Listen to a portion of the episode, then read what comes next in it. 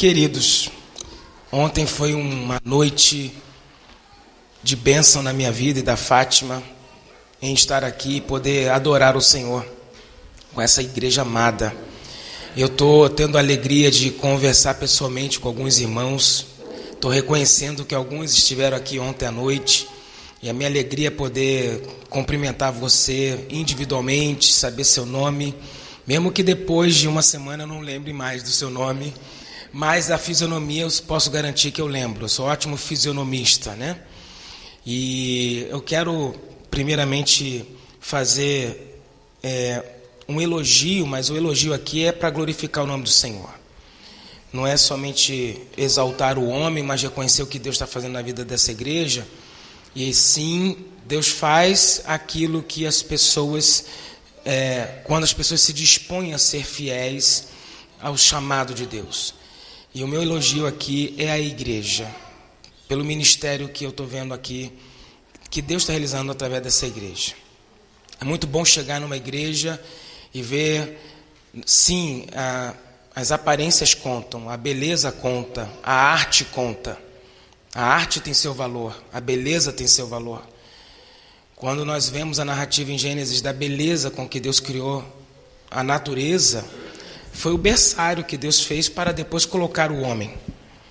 E é muito bom, desde que você chega numa igreja, ver uma igreja bem cuidada, bonita, organizada, vendo expressões artísticas nas paredes, vendo um ministério de louvor ungido, organizado, tocando para a glória do Senhor, vendo o ministério né, de projeção, filmagem, ministério de recepção. E mesmo que você diga assim, poxa, mas eu não faço parte de nada disso, eu não recebo elogio, não, você faz parte dessa igreja. E glória a Deus pelo que Deus está fazendo aqui. Glória a Deus, pastor Eduardo, irmã Giane, meu querido Léo e todos os líderes, Fabrício, Sara, toda a diretoria, liderança, Ministério de Louvor, Fernando, glória a Deus pela sua vida, né? Pelo, pela liderança do ministério. Que bênção, que bênção.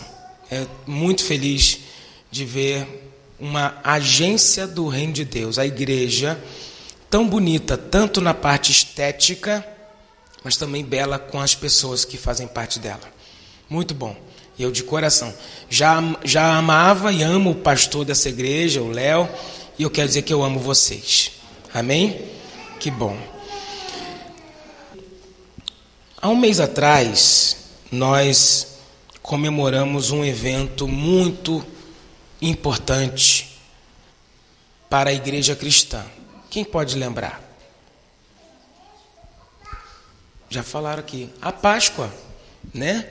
Com certeza alguns aqui ainda estão sentindo os efeitos da Páscoa com alguns quilinhos a mais, né? Como é bom comer chocolate, é uma bênção de Deus, né? E há um mês atrás a gente estava comemorando a Páscoa do Senhor Jesus, a ressurreição do nosso Senhor Jesus.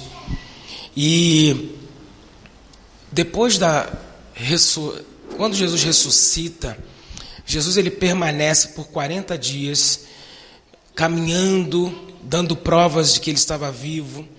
Jesus ele apareceu a mais de 500 pessoas para deixar, não deixar dúvida nenhuma de que ele havia ressuscitado. É, muitas pessoas né, do, no século XX começaram a questionar, né, a, através do liberalismo cristão, questionar que Jesus, se Jesus de fato havia ressuscitado. Mas uma coisa importante na história da igreja é que não há nenhum questionamento contemporâneo dos dias de Jesus quanto a esse fato. Não há nenhum historiador questionando. Pelo contrário, Flávio Josefo, um historiador muito renomado do meio judeu, ele confirma o testemunho dos discípulos e após Jesus de que Jesus Cristo havia ressuscitado. E antes de Jesus voltar aos céus, Jesus ele não dá somente provas de que ele está vivo. Ele dá orientações para os seus apóstolos. Ele dá orientações aos seus discípulos, porque vai se iniciar uma nova fase na vida dos discípulos. É, Jesus ressuscita, mas ele não permaneceria fisicamente mais com seus discípulos. E com certeza a presença física de Jesus, ou pelo menos a ausência física de Jesus, faria grande falta. Mas Jesus dá uma orientação muito clara para os seus discípulos: olha, permaneçam em Jerusalém, até que do alto vocês sejam revestidos de poder. E Jesus estava falando sobre a, a promessa da vinda do Espírito Santo.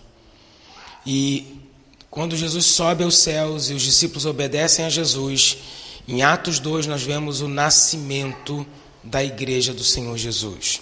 Nós vemos é, a igreja sendo organizada para dar continuidade aos planos de Deus na terra e continuar o ministério de Jesus.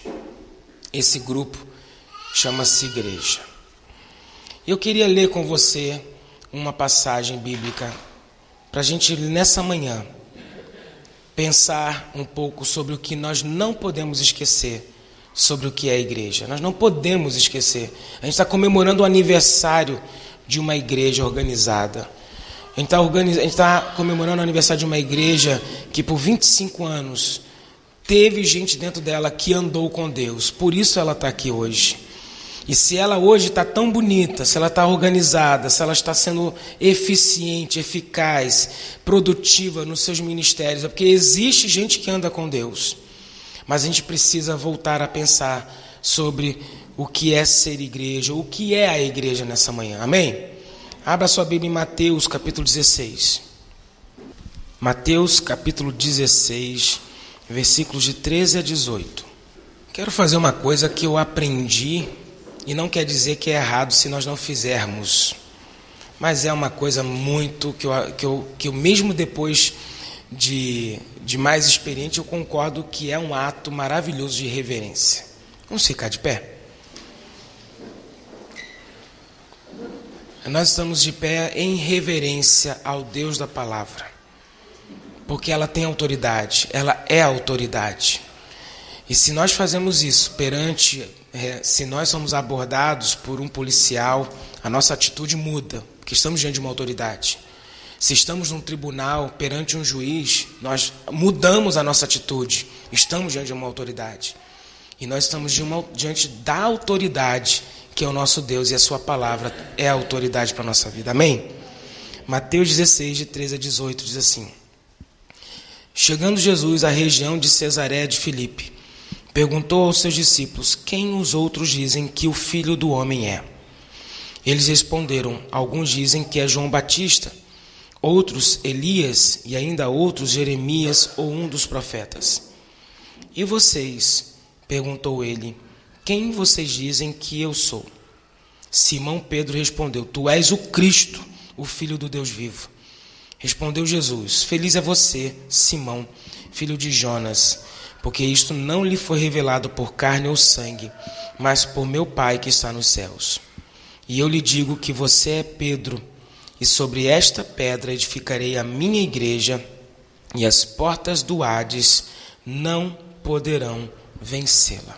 Amém? Baixe sua cabeça, feche seus olhos. Quero convidar você a orar e fazer um pedido a Deus agora. Bem simples. Senhor, fala comigo no poder do Espírito Santo. Vamos orar. Senhor, fala com a tua igreja. Fala conosco nesse momento, no poder do Espírito Santo. Em nome de Jesus nós oramos. Amém. Você pode se assentar. Pergunta agora. Qual é a imagem que vem à sua mente quando você ouve a palavra igreja? Qual é a imagem, qual é o retrato que vem à sua mente? Qual é a postagem de Instagram que você lembra quando vem à sua mente a palavra igreja? Vamos lá? Me ajudem aí. Traduzem. Hã? Comunhão. Ótimo. Lugar de comunhão. Que mais? Templo. Ótimo. Quando pensamos na igreja, lembramos de templo. Povo redimido pelo Senhor Jesus. Amém. Assembleia. Assembleia. Ótimo. Muito bom. Veio ali do pessoal hispano, né? Pelo sotaque, né? Amém. Ótimo. Que mais? Mais uma. Corpo de Cristo. Pronto, arrematou. É verdade. Todos nós aqui temos uma imagem bem é, formada sobre a igreja, não só uma, mas várias.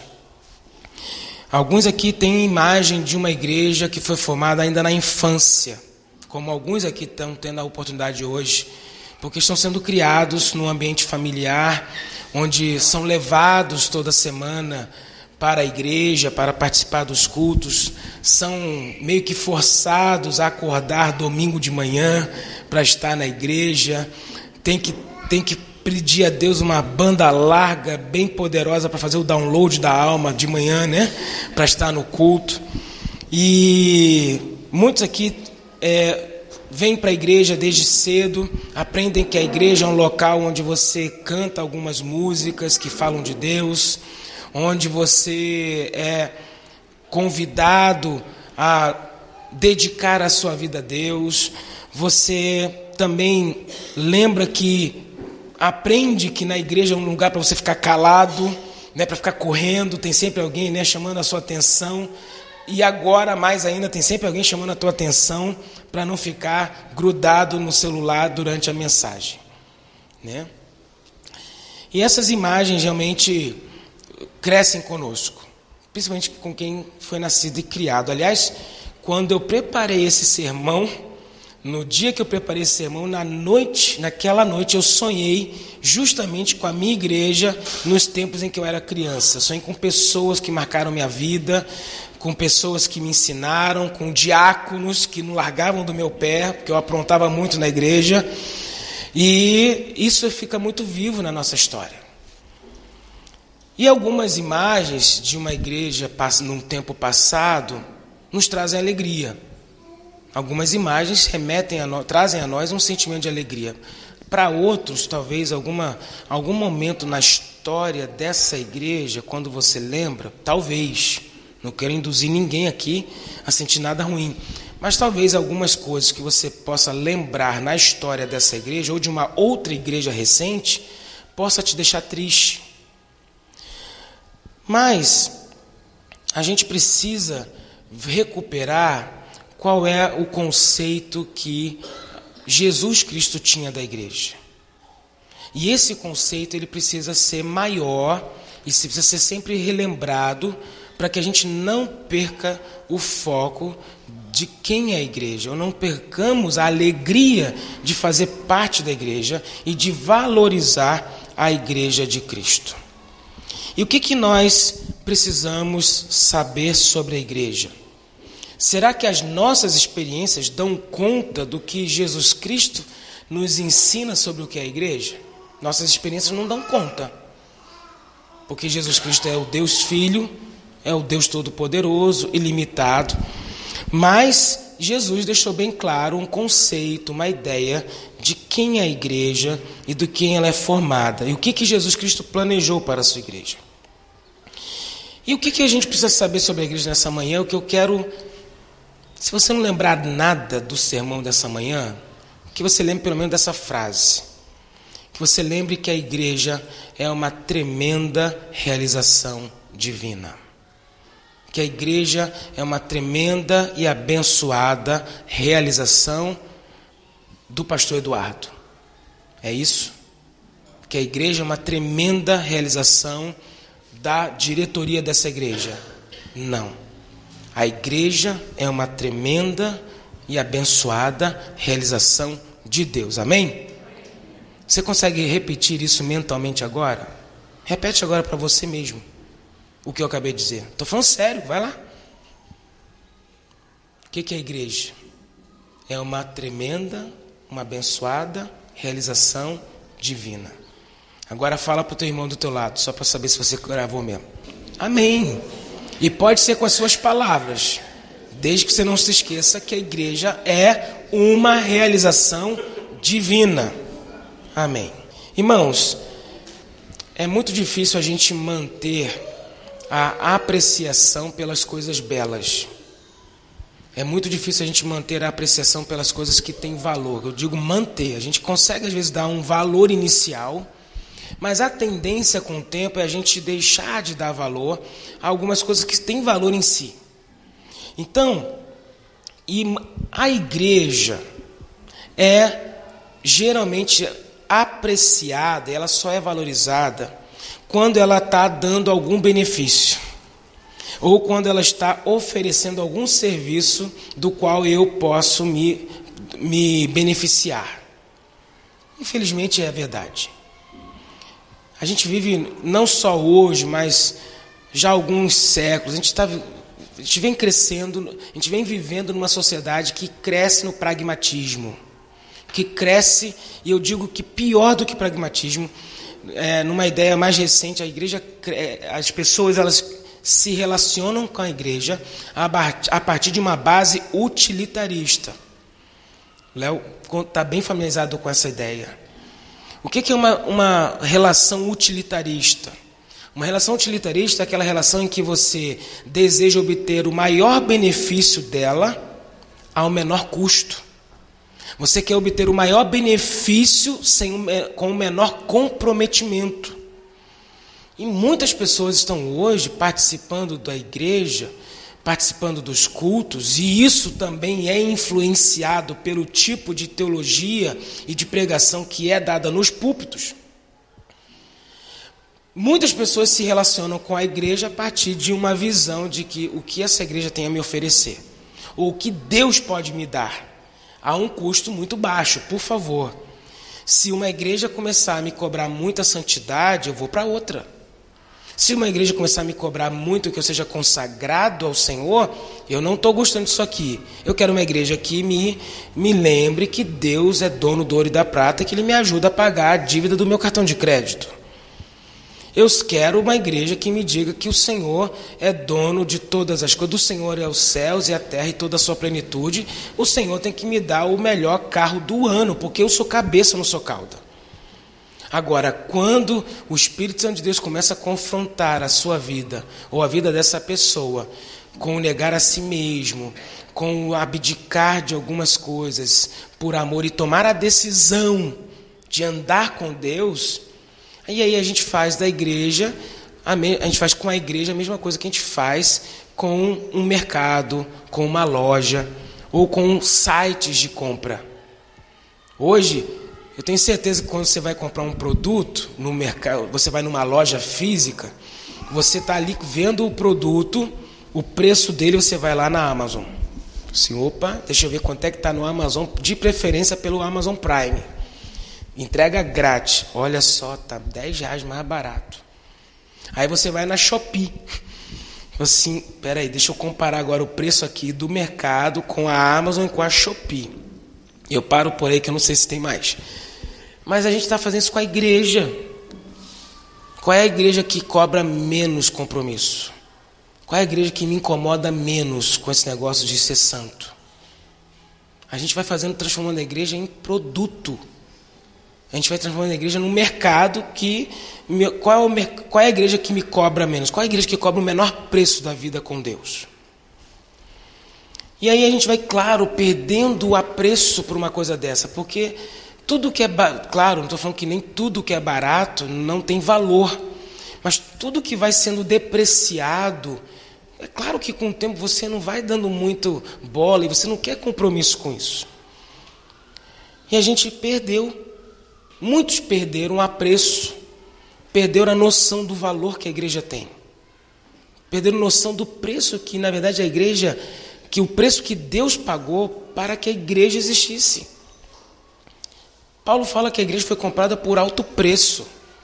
O alto preço aqui foi o preço de morte do seu filho, Jesus Cristo o Deus Filho que na eternidade, antes de todas as coisas serem criadas, a Trindade previu a queda e decidiu: precisamos resolver isso agora.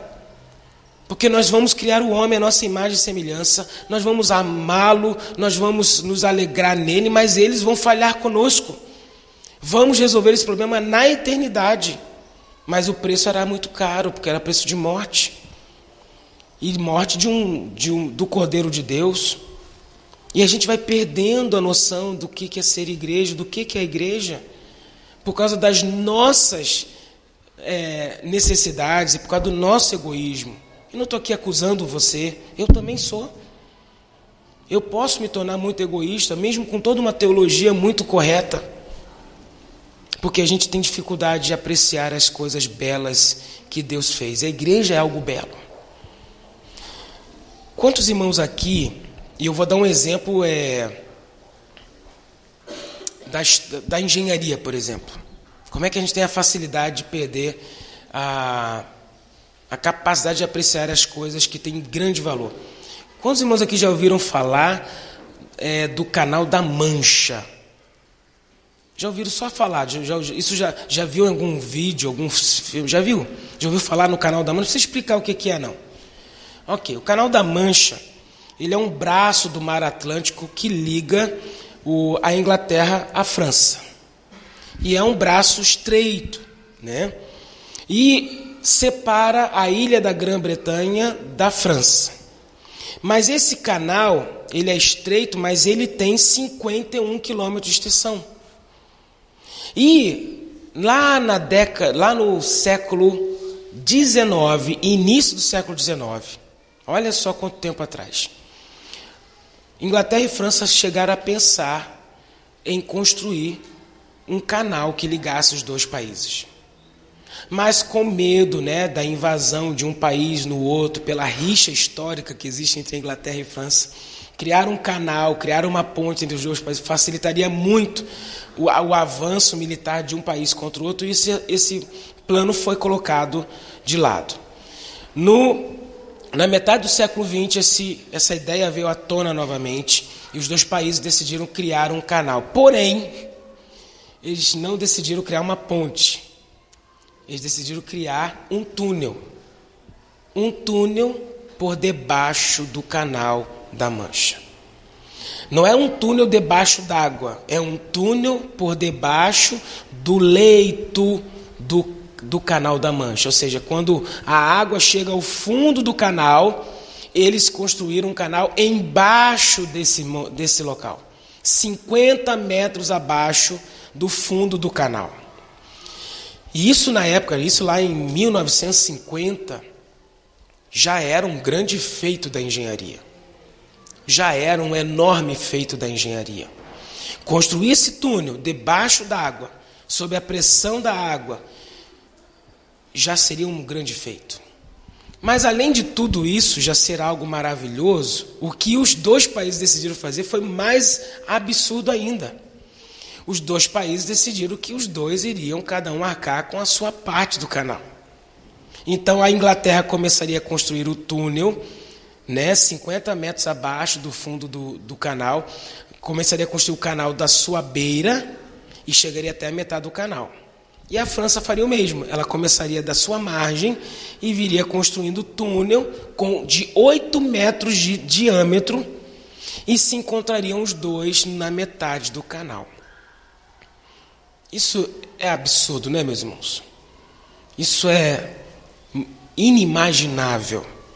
Mas foi essa a capacidade que Deus deu ao homem, essa maravilha de poder criar, de calcular e isso com certeza foi um grande feito da engenharia. E quando os dois países se encontraram no meio do Canal da Mancha, a diferença entre os dois túneis era de apenas alguns centímetros. Chega até a me arrepiar. Mas pense bem, depois que o Eurotúnel, como é chamado esse túnel por debaixo do Canal da Mancha foi é chamado, depois que ele foi inaugurado, é claro que nos primeiros meses dessa grande obra da engenharia foi extremamente admirada Quantas pessoas não somente foram lá e atravessaram o túnel apenas para passar pelo Eurotúnel e conhecer esse túnel.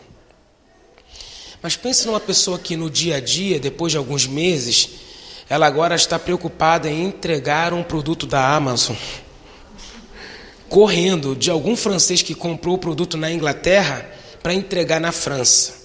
E o Eurotúnel agora é o caminho mais rápido para ele poder passar de um país para o outro de carro. Quando ele está passando agora pelo Eurotúnel, ele não está mais pensando no trabalho de engenharia que aquele túnel deu. Ele não está mais pensando no valor que foi gasto, que foram bilhões de libras, que não era nem euro na época, bilhões de libras naquela época. Ele não pensa mais no preço que foi gasto em vidas que morreram para construir aquele túnel. Ele não pensa nas grandes dificuldades logísticas para construir aquele túnel. Porque agora ele está preocupado é com o interesse dele. Ele tem uma mercadoria para entregar.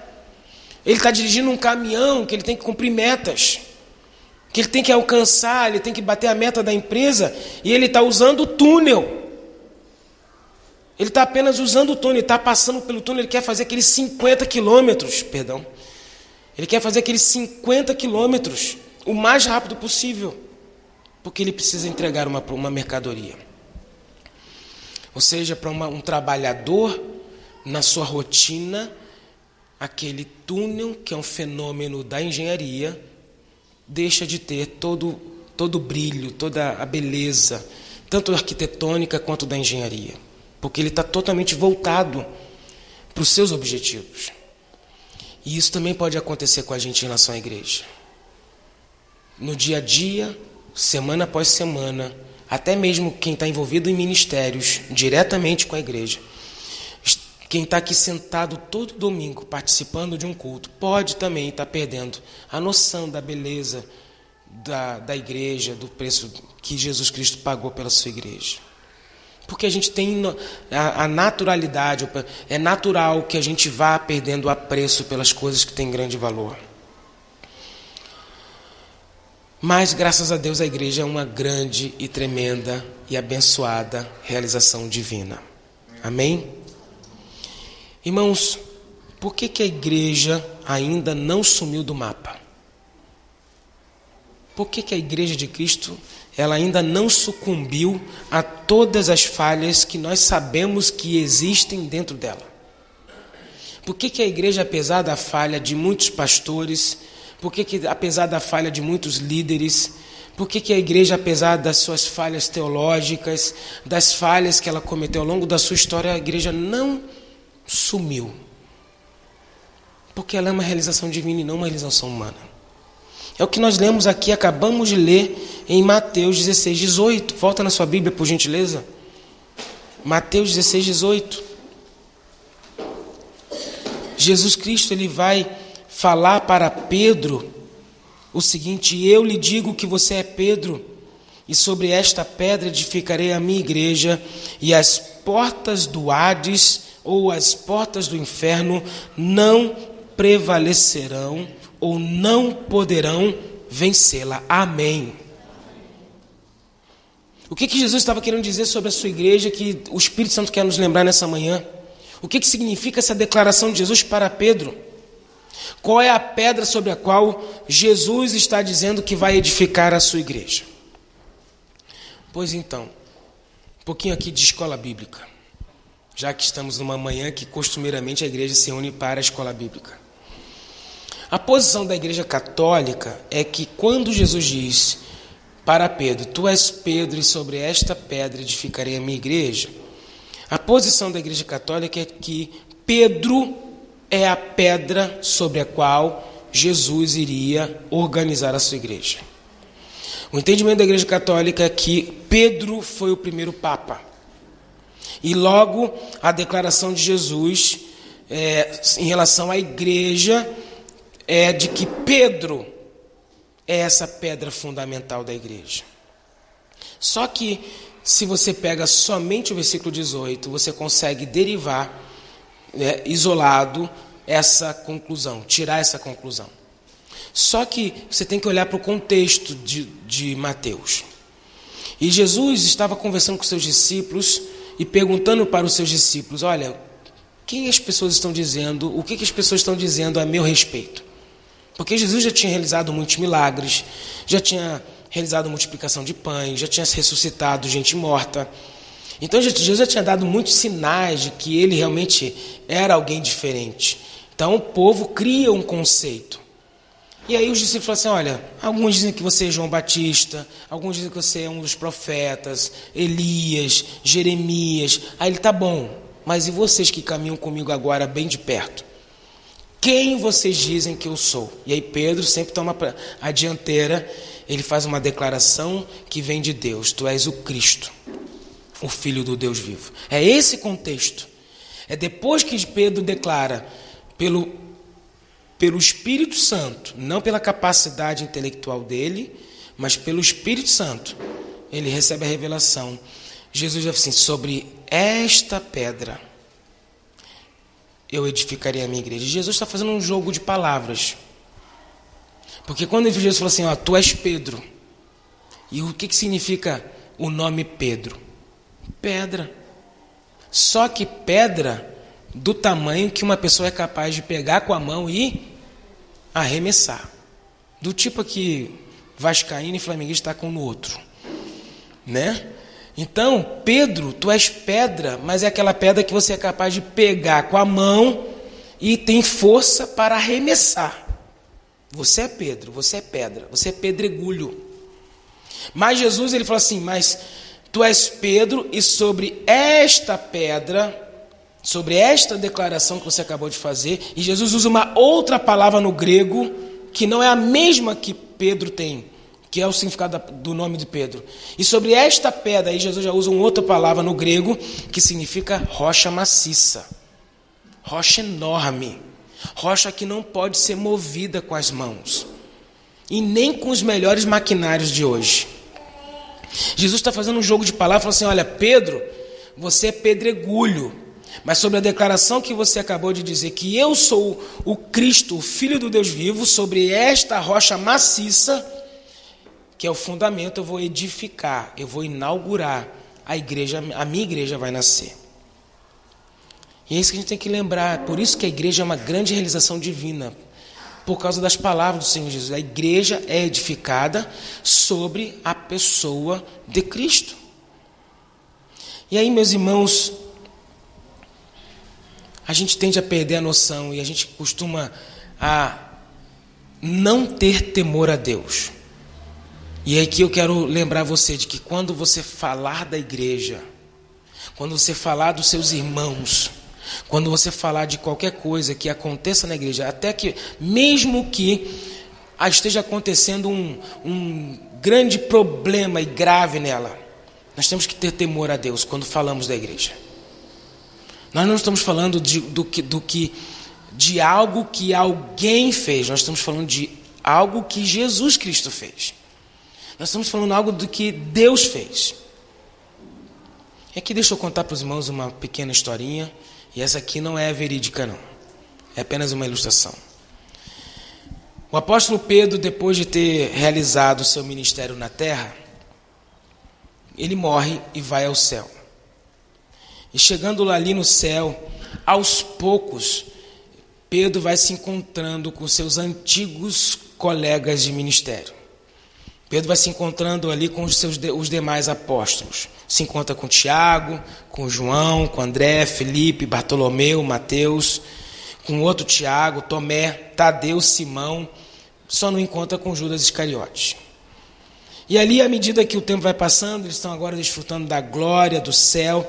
Eles começam a conversar sobre as suas experiências no seu no ministério com Jesus, com a pregação do Evangelho, com o crescimento da igreja Pedro começa a lembrar de tudo que ele viveu por causa da perseguição da igreja, os apóstolos, o combate às heresias que surgiram dentro da igreja, a perseguição romana.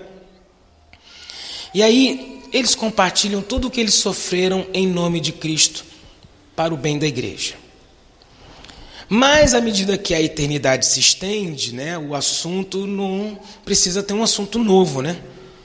Aí eles decidem assim, tá, ao invés de ficar agora falando do que a gente fez, e se acontecer da igreja falhar? E se acontecer da igreja que nós ajudamos a, a nascer, que nós ajudamos a crescer, que nós ajudamos pregando, pregando, ensinando, combatendo as heresias, encorajando os irmãos, se essa igreja no futuro vier a falhar? Será que Deus tem um plano B? E aí, é claro, né, Pedro, conversando com os outros apóstolos, decide ele ir até ao Senhor. Assim, Senhor Jesus, a gente estava trocando uma ideia aqui entre os apóstolos. Poxa, a igreja se saiu bem com a gente, né, quando a gente estava sobre a face da terra. E a igreja ainda está saindo bem, mas se não der certo, o senhor tem um plano B? Tem algo que pode é, solucionar o problema se a igreja falhar na sua missão de fazer discípulos?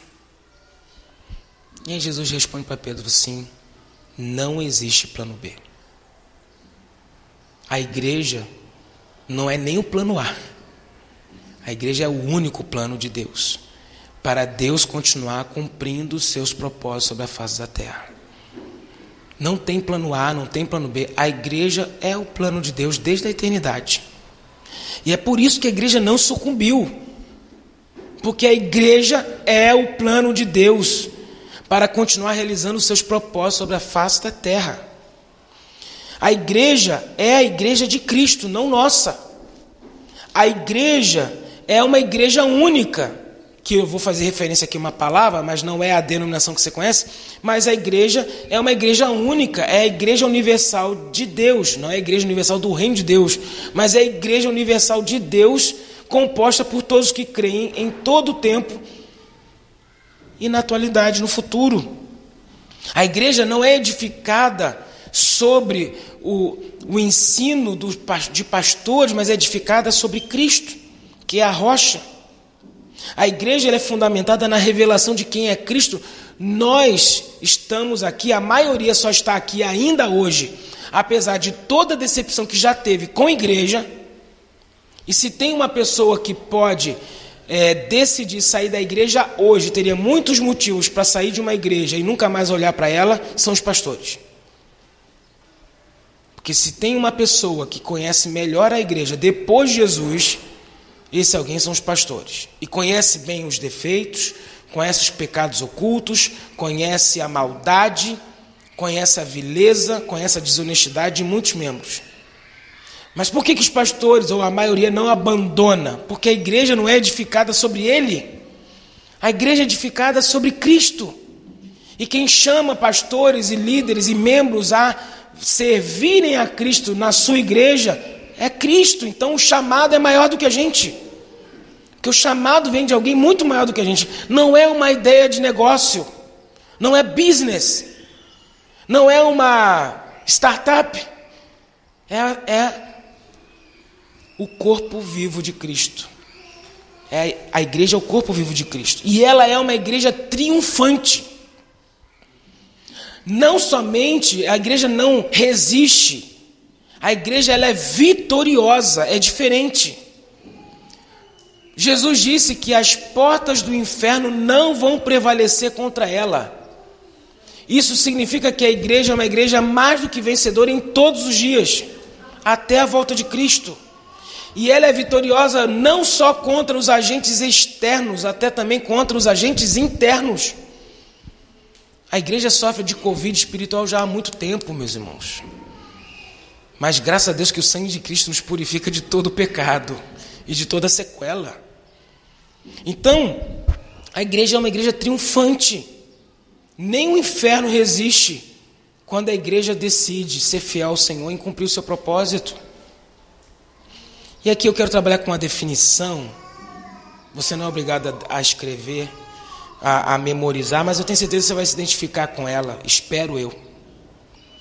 O que, é uma igreja cristã, então? O que, é uma igreja cristã? Isso aqui é pergunta de concílio. O que, é uma igreja cristã?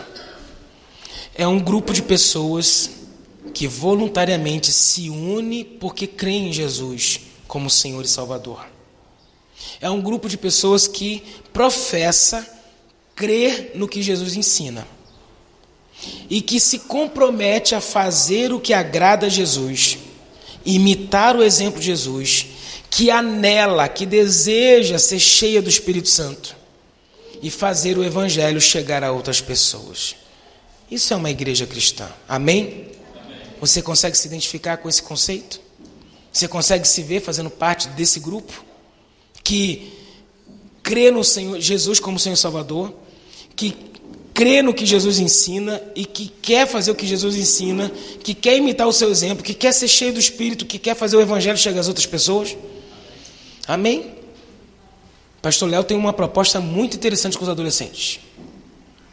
Ele está compartilhando uma sequência de um conteúdo em vídeo chamado Alfa, né? Que apresenta Jesus Cristo para, para essa geração. Mas o objetivo não é somente apresentar Jesus para vocês. O objetivo é vocês serem usados por Deus para apresentar Jesus para outros colegas.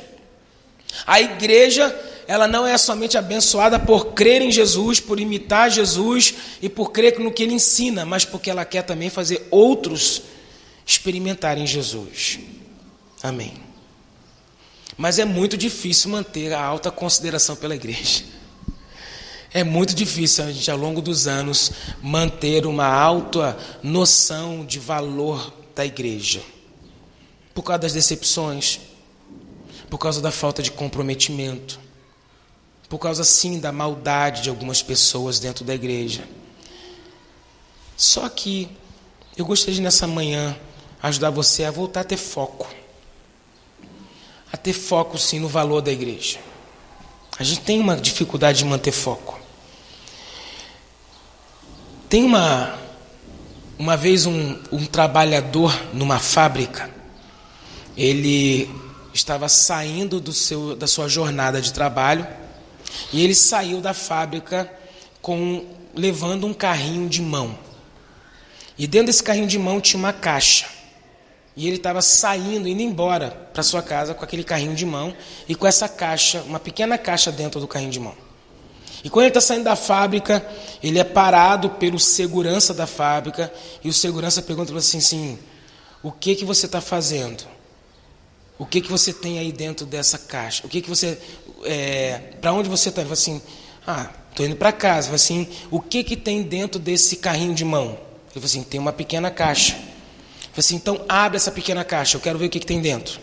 O que, que tem dentro dela? Tem pó de serragem.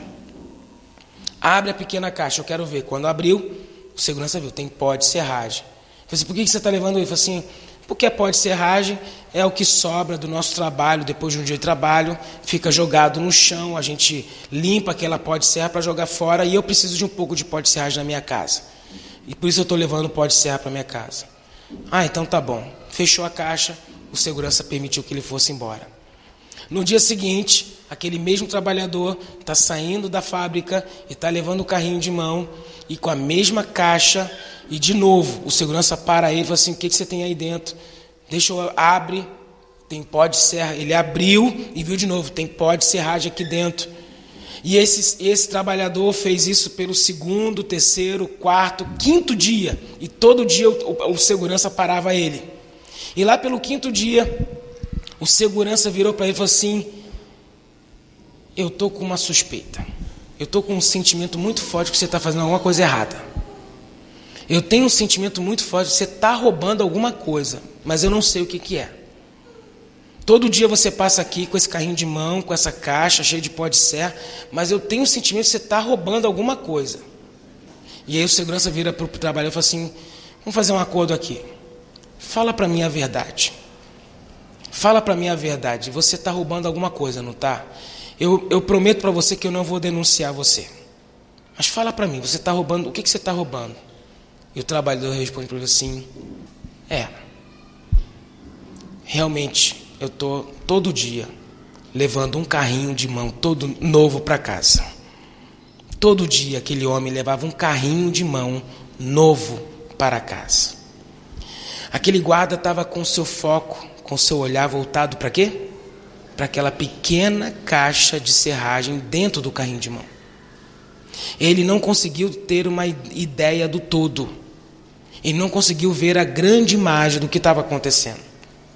Aquele trabalhador todo dia levava um carrinho de mão novo para casa, mas o olhar daquele policial estava para onde? Para pó de serra. Para coisa boba, pequena. E é isso que acontece com a igreja muitas vezes. Nós perdemos uma noção do todo. Nós perdemos uma noção da grandeza do sacrifício de Cristo pela igreja, do amor de Deus pela igreja do quanto Deus continua agindo para que a igreja continue sendo o corpo vivo de Cristo na face da terra, do quanto Deus, que é o nosso bom pastor, continua suprindo cada uma das nossas necessidades, mas nós continuamos criando necessidades que vão além do que Deus quer fazer na nossa vida. E a gente perde a noção do todo. A gente fica agarrado o tempo todo a pequenas coisas. A gente fica agarrado a, picuinhas. A gente se agarra aos defeitos uns dos outros a gente se agarra até mesmo à, maldade que foi praticada no passado, se esquecendo que a essência da vida cristã é o perdão. E a gente continua trazendo à memória aquilo que nos magoa, aquilo que nos fere, e esquecemos que Jesus nos ensina que nós devemos perdoar uns aos outros, assim como Deus tem nos perdoado. Esquecemos, ficamos apegados a mágoas e ressentimentos que nós experimentamos dentro da igreja. E começamos a achar, meus irmãos, que a igreja passou a ser uma organização que está o tempo todo incomodando a gente atrás de dinheiro. Achamos que a igreja é uma organização humana que perdeu sua relevância, que perdeu seu valor e que só faz sentido para a gente aliviar nossa consciência perante Deus. Mas não. A igreja, ela é aquele formada por aquele grupo de pessoas transformadas por Jesus. Ela é aquele grupo de pessoas que continuam crendo que Jesus Cristo é o Senhor e Salvador e é o alvo da graça de Deus. Uma das imagens preferidas do apóstolo Paulo para a igreja é o corpo humano. E a, a ideia do corpo humano ela é muito usada por nós na igreja para ensinar a respeito dos dons espirituais. A ensinar que cada um aqui tem uma parte ativa no corpo de Cristo e que Deus ele usa você de maneira muito ativa e peculiar no reino dele com, com uma capacidade, com um dom que muitas vezes nem é visível, mas traz benefício para a igreja. E essa é a ideia que a gente tem realmente da igreja. A igreja é o corpo de Cristo. Cada membro tem uma função.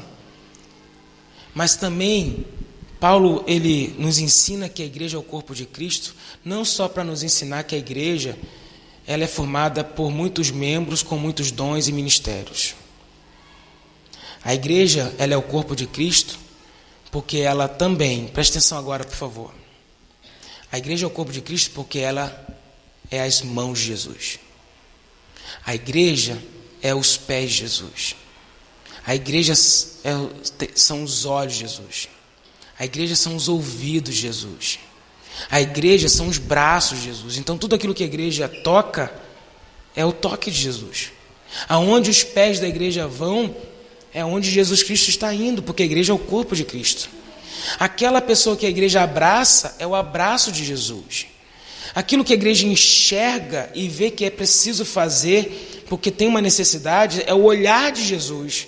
Aquilo que a igreja ouve, quando a igreja ouve com atenção uma pessoa chorando, contando seus problemas, a igreja é o ouvido de Jesus. Então, a igreja, quando trabalha, quando viaja, quando fala, quando a igreja vê, quando a igreja ouve, é como se Jesus estivesse fisicamente sobre a face da terra. Então, por isso a igreja tem relevância. Porque a imagem do Deus invisível se vê na pessoa de Cristo. E a imagem do Cristo invisível se vê hoje na, na pessoa de quem? Na pessoa da igreja. Por isso que a igreja é uma realização divina, porque o corpo de Cristo está vivo, ele não morreu. Cristo ressuscitou e ele mantém vivo também o seu corpo na face da terra. E ele não vai acabar até que Cristo volte. Haja o que aconteça o que acontecer, pode se acabar sim. Os templos podem se acabar. Na China, a igreja perseguida, ela adora ao Senhor de maneira o que é, escondida, é, não oficial, mas a igreja de Cristo está crescendo na China. Nos países onde há perseguição aos cristãos, são os lugares onde a igreja de Cristo mais cresce porque é o corpo vivo de Cristo, é o corpo ressurreto de Cristo sobre a face da terra. E ela se move, ela age, ela fala no poder do Espírito Santo. Cristo se faz presente no mundo hoje por meio da igreja. Amém, meus irmãos? E aí, Cristo se faz presente hoje no mundo através de você. E é por isso que nós devemos ter grande, enorme consideração pela igreja. Irmãos, a igreja é a congregação dos santos, mesmo com todos os defeitos dos santos. Amém? Eu vou repetir. A igreja é a congregação dos santos, mesmo com todos os defeitos dos santos. Muitas vezes nós perdemos a ideia do todo porque a gente fica focado muito nos defeitos dos santos. Mas a gente tem que focar no cabeça, que é Cristo, e no amor que ele tem pela igreja, e no sacrifício que ele ofereceu pela igreja, e tudo que ele continua fazendo. E a prova disso é que você ainda está aqui nessa manhã e não está longe da igreja de Cristo. Amém? Por isso, a gente tem que ter uma grande consideração, um grande amor, um grande apreço pela igreja de Cristo. Se queremos seguir o exemplo de Cristo, sigamos o seu amor pela igreja.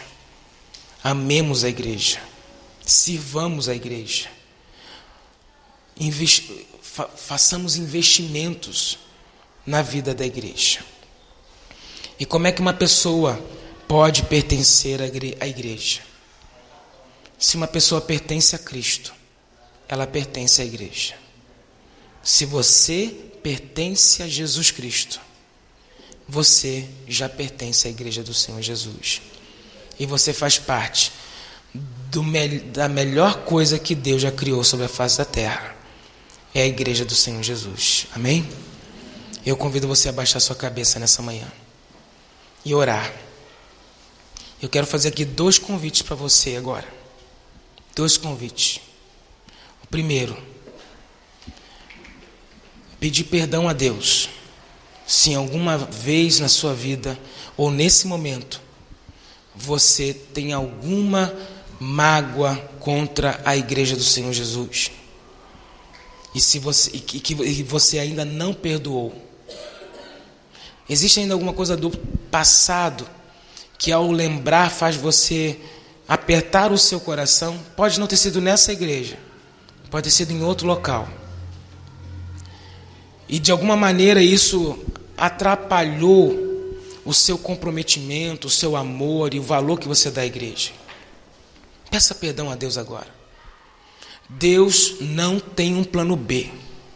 A igreja continua sendo o plano eterno de Deus para cumprir os propósitos de Deus. Mesmo com seus defeitos, Deus continua agindo na vida da igreja e por meio dela. Por isso eu convido você, querido, a pedir perdão e a perdoar. Perdoar pessoas específicas, grupos que na tua história, na tua trajetória, falharam com você, denominações. Há também denominações que falharam conosco. Grupos que nasceram sim para levar a igreja ao mundo, mas que erraram no caminho com você. Mas não perca o foco. Não olhe para essas pequenas coisas, perdoe. O Espírito Santo de Deus está abrindo para os seus olhos hoje para a grande imagem, para a grande foto que a igreja é. A igreja é o corpo de Cristo sobre a face da terra. A igreja é uma grande realização, amada por Deus sustentada por Deus, movida e direcionada por Deus, e você faz parte dela até que Cristo venha. Seja grato ao Senhor por fazer parte da igreja de Cristo. Peça a Deus para sarar o seu coração. Deus entende sim o seu lamento, a sua decepção de que as coisas não foram muito bem na sua relação com a igreja. Mas Deus tem poder para sarar o seu coração. Deus tem poder, Deus tem amor, Deus tem graça. Só não endureça o seu coração. Deixa Deus sarar você. Peça a Deus, Senhor, sara o meu coração. Que está revoltado, que está ferido, que está indignado. Eu estou nessa igreja, mas eu não quero me comprometer muito, porque senão vai acontecer de novo o que eu vivi no passado. Deus não quer isso para você. Deus quer lavar o seu coração, Deus quer limpar o seu coração, porque você continua sendo uma pedra viva para a edificação da igreja do Senhor Jesus. Você é uma pedra viva, você é uma, uma pessoa importante na igreja do Senhor Jesus, porque a igreja é uma realização divina e você foi chamado para fazer parte dela por meio de Jesus. Se você pertence a Cristo, você pertence à igreja. E nada pode mudar isso. Nada poderá mudar isso. Não tente você mudar isso na sua vida. Renda-se ao amor que Jesus Cristo tem pela igreja. Ore ao Senhor nesse momento. Senhor, obrigado por dar a sua vida e ressuscitar dentre os mortos e edificar a tua igreja sobre a rocha que é Jesus. Obrigado, meu Deus, e nós cremos que o Senhor está restaurando a visão do céu para a tua igreja nessa manhã. O Senhor está restaurando, ó Deus, o nosso amor por ti e o nosso amor pela igreja. Obrigado por pertencer a ela. Nós queremos nos comprometer com Cristo, a amar a sua igreja, a servir a tua igreja e a continuar, ó Deus, sendo o corpo de Cristo sobre a face da terra, para, ó Deus, andar pelos lugares onde Jesus andaria, para, ó Deus, abraçar as pessoas que Jesus abraçaria, para, ó Deus, ouvir as pessoas que Jesus ouviria e realizar, ó Deus, os grandes feitos de Jesus sobre a face da terra. Renova, Senhor, o poder do teu Espírito na vida dessa igreja, Pai. Que essa igreja continue sendo, ó Deus, uma igreja viva e cheia, ó Deus, da presença do Espírito. Porque, ó Deus, é pelo Espírito Santo que nós ainda somos igreja. E é pelo Espírito que nós aguardamos a volta do Senhor Jesus para arrebatar a sua noiva. Pai, nós chamamos e nós amamos a tua igreja. Obrigado por pertencer a ela. Em nome de Jesus nós oramos. Amém.